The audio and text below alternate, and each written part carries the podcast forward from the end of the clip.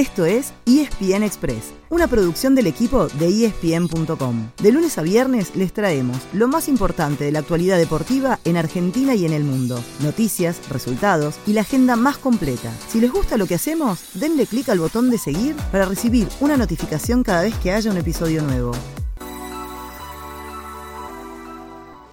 Dentro de, del banco de suplentes, aquí el ingreso por Fagundes y el momento tan ansiado, el regreso del pistolero Luis Suárez a Sudamérica, Uruguay, a Nacional. Fue una noche de regresos en el fútbol sudamericano. Volvieron las copas con la ida de cuartos de final de la Libertadores y de la Sudamericana. Y volvió Luis Suárez, quien después de muchos años en Europa, anoche se puso nuevamente la camiseta de Nacional. Lucho entró a los 73 minutos en Montevideo, pero no pudo revertir lo que fue la derrota 1 a 0 ante el Atlético Goianense. ¿Será titular la semana que viene buscando dar vuelta a la serie en Brasil? Hoy, por la Copa Libertadores, hay duelo argentino. A las 21.30 en el José Amalfitani, Vélez recibe a Talleres de Córdoba. El Fortín viene de eliminar a River, mientras que la T dejó en el camino a Colón. Escuchemos lo que dijo en la previa el cacique Medina, entrenador de Vélez. Llegamos muy bien, porque estar en, cuarto de final de, una Copa Libertadores no es para muchos. Nuestro equipo hace muchos años que, no está en esta instancia. Es una situación totalmente para, para disfrutar, es muy motivante para todos. Hay un tercer equipo argentino en la Libertadores, Estudiante de La Plata. El pincha viaja hoy a Brasil para jugar mañana frente al Paranaense y tendrá una baja importante, no podrá contar con Leandro Díaz, quien tiene una lesión muscular. Los otros dos cruces son 100% brasileños. Anoche Flamengo le ganó 2 a 0 al Corinthians y quedó muy bien parado para pasar a semifinales y medirse con el vencedor del duelo argentino. Y por el otro lado del cuadro, el bicampeón Palmeiras tendrá enfrente esta noche también a las 21.30 Atlético Mineiro.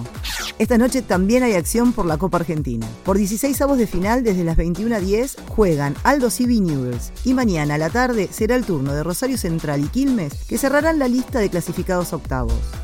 Cerramos el capítulo de fútbol con tres títulos. El primero tiene que ver con Independiente que oficializó la llegada de Julio César Falcioni como técnico. El emperador dirigirá su primera práctica y el domingo debutará nada más ni nada menos que frente a River. El segundo es doble y es todo de boca. El club anunció que no mejorará la oferta que ya le hizo Agustín Rossi, así que el arquero se iría cuando venza su contrato en el 2023, aunque habrá que ver si con este panorama sigue siendo titular. Encima, uno de los candidatos al arco Ceneice, Agustín Marchesín, seguiría en Europa ya que se anunció su pase del Porto al Celta. El tercer y último título es mundialista. Ayer en Montevideo se presentó la candidatura conjunta de Argentina, Chile, Paraguay y Uruguay al Mundial 2030 buscando que la Copa festeje su cumpleaños número 100 en el continente que la vio nacer.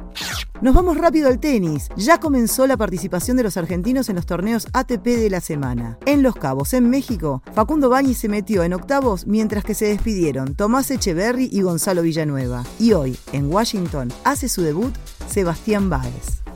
Para el final, nos guardamos la novela de la Fórmula 1. No, no estamos hablando de la serie de Netflix, sino de la polémica que hubo estos días alrededor de los pilotos que estarían cambiando de equipo. La gran perjudicada parece ser la escudería francesa Alpine. Primero, se enteró por los medios que Fernando Alonso dejaba el equipo para pasar a Aston Martin en el 2023. El español será el reemplazo de Sebastián Vettel, quien anunció su retiro. Alpine enseguida anunció que promovería al australiano Oscar Piastri, su piloto de reserva y una de las grandes de la categoría. Pero el propio Piastri muy rápidamente contestó diciendo que no correrá con ellos el año que viene. ¿Será que ya tiene un precontrato con McLaren? Seguramente haya novedades en este mes de receso, pero hay algo que está claro. A esta historia de suspenso le quedan por delante varios capítulos. Ese fue el final del episodio de hoy. De lunes a viernes, al comenzar el día, les contamos lo que pasó y lo que se viene en el mundo del deporte. Los esperamos en el próximo episodio con mucho más y ESPN Express.